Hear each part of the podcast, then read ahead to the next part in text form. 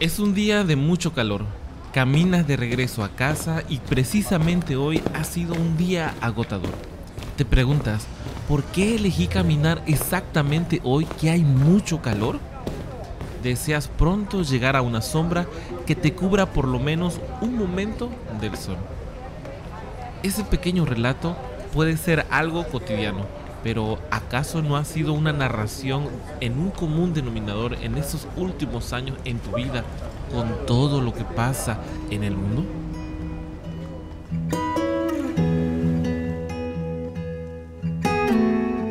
Antes de iniciar quiero agradecer la confianza que me das para permitir llegar a ti a través de este audio que tal vez puedes estar escuchando por WhatsApp, Telegram o en un video de YouTube, en Facebook o tal vez en las distintas plataformas como Spotify, iTunes, Google Podcast y más.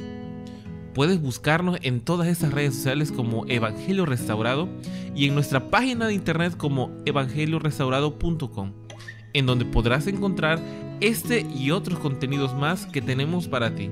Sin más rodeos, comenzamos.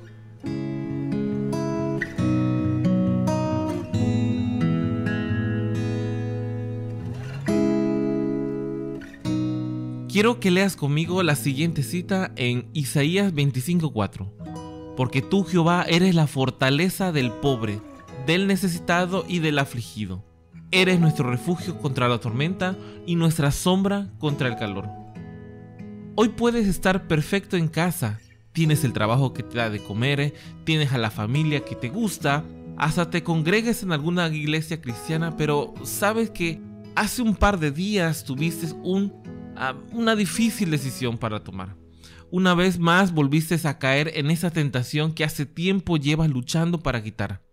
Puede ser que nadie sepa, solamente Dios, de este problema. Esa es su tormenta. Ese es el calor abrasador que sientes y te hace sentir débil. En Mateo 5.3 se puede hablar de la bienaventuranza y la primera habla acerca de los pobres de espíritu. Si reconocemos esto, nuestra debilidad, Cristo puede llegar a levantarnos, pero solo hace falta creer.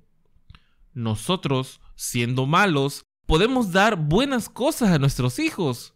¿Cuánto más no nuestro Padre Celestial no los puede dar a nosotros? ¿Tú crees eso? Te platico algo que a mí me acaba de pasar. Mi hijo tiene pocos meses de nacido. Hace unas semanas le llevé por primera vez a ver el mar él quedó maravillado y yo muy feliz de ver a mi hijo que le encantaba estar en esta nueva experiencia junto al mar. Durante nuestra estancia aprendí algo maravilloso. Después de unos minutos de estar a la orilla del mar, llevé a mi hijo en brazos a nuestro lugar donde teníamos estacionado el auto para para comer. Pero me di cuenta que de regreso este sol de 38 grados en la, en la playa le estaba dando directamente en su cara de forma que me puse en una posición para que yo proyectara sobre él mi sombra y así el sol estuviera incidiendo sobre mí y no sobre mi hijo. Tan pronto como hice esto, recordé algo que yo sé que también tú vas a recordar. Salvos 91.1. El que habita bajo el abrigo del Altísimo morará bajo la sombra del Omnipotente. ¿No crees que hoy Dios puede cubrirte? Si crees que Dios puede guardarte, vive como es digno. Dale a Él tus debilidades. Sé un hombre o una mujer distinto, como un hijo de Dios. Trata de buscar su sombra. Pídele a Él si tú eres débil, para que Él te pueda fortalecer. En la palabra del Señor, Él te da muchas, muchas enseñanzas. Él nunca pidió a las personas que buscaban en Él un refugio, una sanación, una lista de cosas para poder eh, tenerlas siempre a la mano y después Él poder alcanzarlo con su misericordia. No, Él llevaba la sanidad, Él llevaba el refrigerio, Él llevaba ese cambio de vida tan pronto como el Estado lo quería. Y después Él le decía, ve en paz y no cometas los pecados que estaban antes. Reflexiona en ese, en ese hombre que fue llevado por sus amigos ante el Señor Jesús. Él primero le perdonó sus pecados y después le dijo, levántate y anda. ¿Por qué lo hizo de esa manera? Porque el Señor sabía que lo primero que a él le dolía era la incertidumbre de saber si realmente él estaba perdonado por Dios. Ahora, puede ser que tú tengas esa misma, esa misma idea carcomiendo tu mente. ¿Quieres ser perdonado por Dios? ¿Quieres ser aceptado por Él? Tú lo puedes hacer. Híncate a donde estás, ora con Él, pídele que Él pueda perdonar todo lo que llevas dentro. Y después vive como un hijo de Dios. ¿Quieres saber cómo? Está la Biblia. Ve a ella. Busca su voluntad. Porque tú sabes que si alguien te ha dado un favor tan grande como perdonar tus pecados, lo que Él pida para que tú vivas correctamente, yo sé que tú lo darás.